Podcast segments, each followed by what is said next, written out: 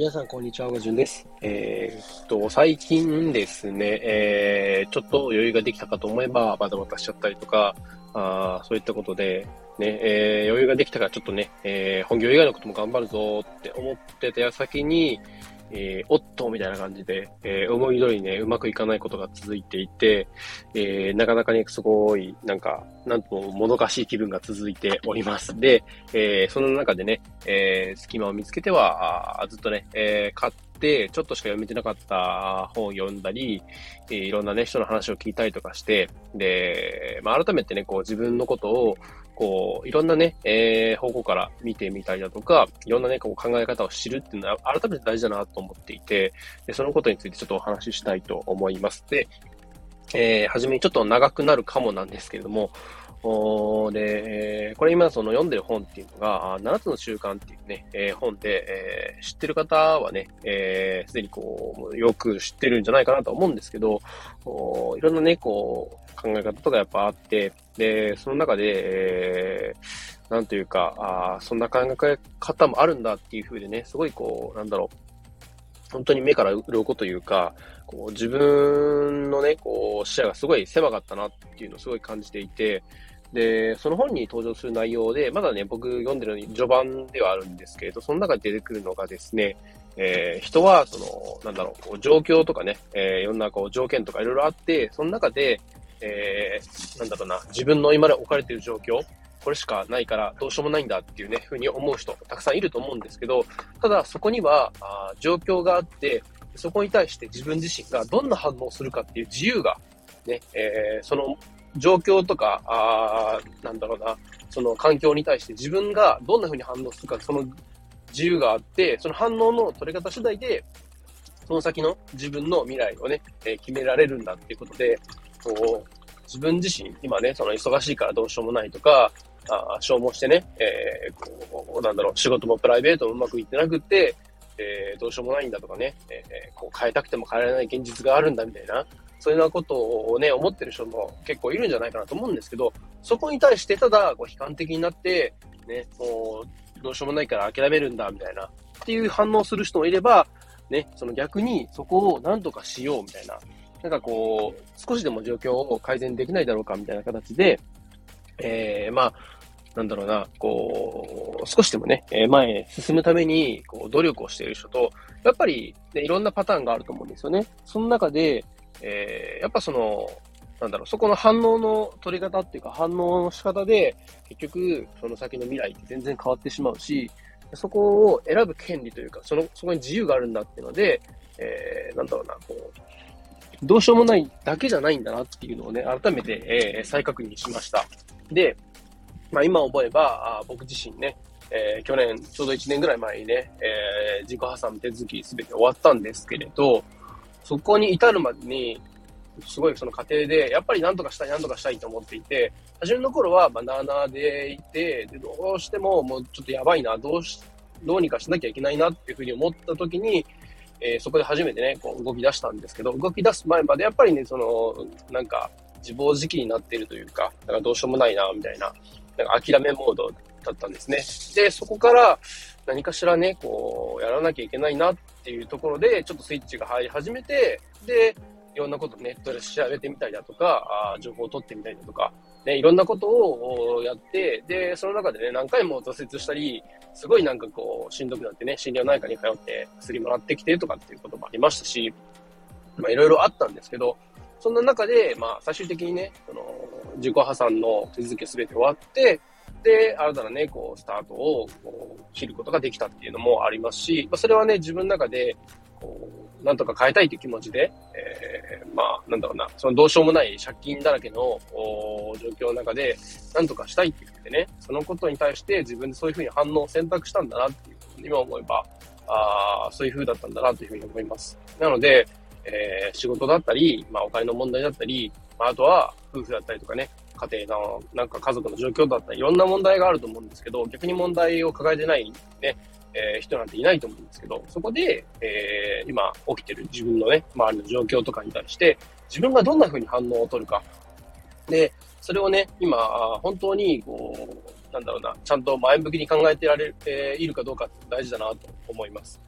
だから、なんか、ね、その難しいことではあるんですけど、そこを前向きに取るか、悲観的に取るか、まあ後ろ向きに取るかとかね、えー、そこで大きく変わってしまいますし、で、そこに気づくために、え、やっぱね、い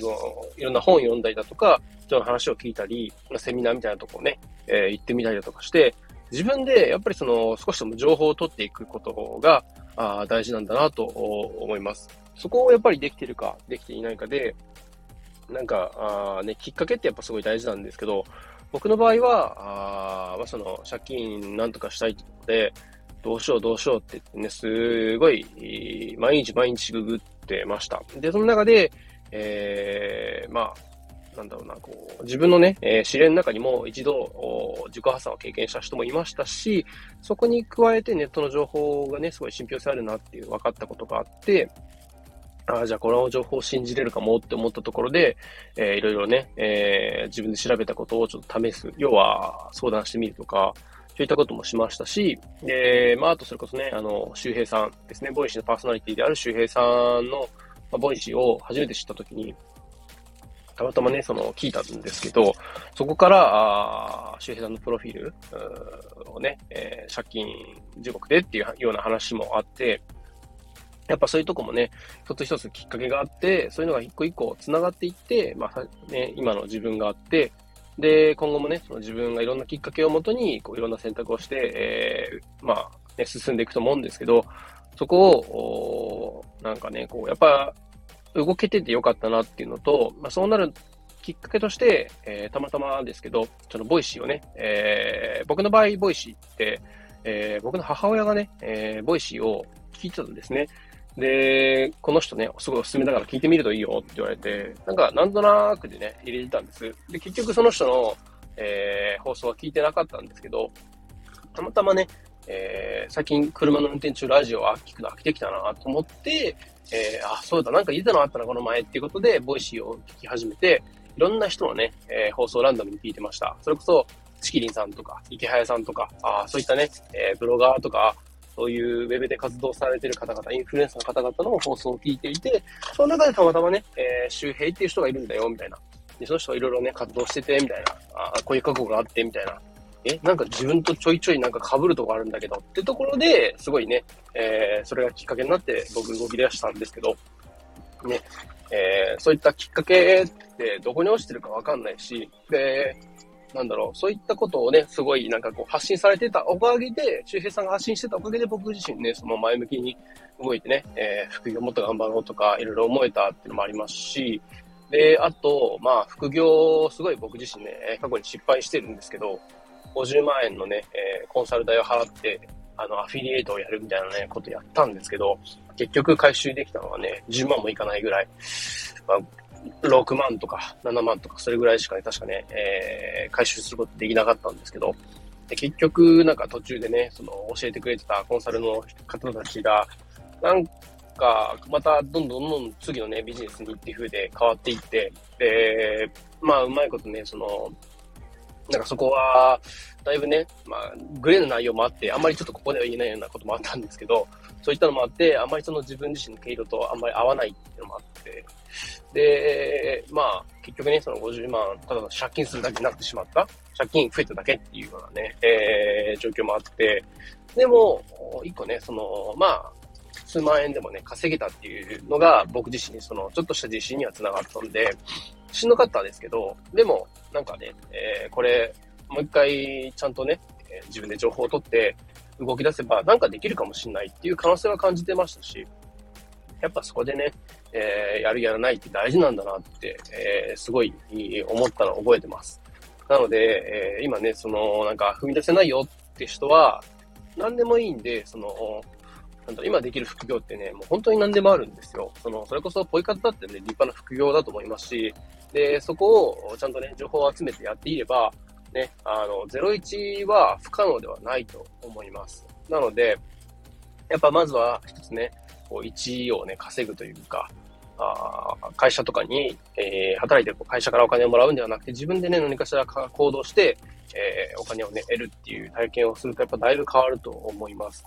で、そこをうまくできるかどうかっていうか、まあ、動けるかどうかですね。そこがやっぱり大事なんで、そこをね、えー、今やったことないって人は、もうなんか、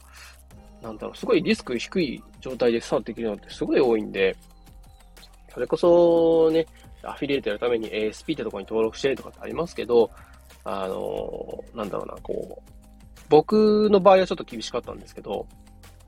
あの、セルフバックっていう方法で、えー、まあ、信用情報気づいてない人であれば、比較的ね、こう、なんだろう、サクッと1万、2万ゲットできるような案件とかもありますし、これを聞くとすごいうさんくさくなってしまうんですけど、でもそういったね、え、やり方もあるんで、あの、なんだろうな、こういろんなね、考え方を知ったりすることも大事だし、そこから何かしらちょっとだけね、手を動かしてみるとかね、そういった風で活動していくっていうのもね、大事だと思います。で、えー、今のね、置かれている状況に対して、こう、固定概念だけでこう判断するのではなくて、ね、もしかしたらみたいな感じで、こう、やってみるとか、まあね、そこの対する反応っていうのは、あ自由であると、ね、自分の取り方次第であるんで、そこをね、ぜひぜひ、えー、挑戦してみてほしいなと思います。でこれ聞いてくれてる方結構ね、もうすでに動いてるすごい方たくさんいると思うんですけれど、その中でね、こう、なんか、こんなことあるよとかね、えー、なんかこんなことをね、えー、気になってるよとかってことあればね、えー、ぜひコメントいただけると嬉しいです。最近ちょっとね、更新遅れ気味というかあんまりできてないんですけど、またね、えー、ちょっとずつ自分自身ちょっと前向きにね、気持ち整理できてきているので、また改めてね、しっかり活動を、力入れてやっていきたいなと思います。ちょっと今日長くなっちゃいましたけれども、えー、そんな感じでね、えー、まあ、ね、えー、反応の取り方は自由であるっていうことと、やっぱね、常にね、こう情報、アンテナ張ってやっている大事だよっていうふうでお話しさせていただきました。最後までお聞きいただきありがとうございました。では今日も良い一日を。Bye.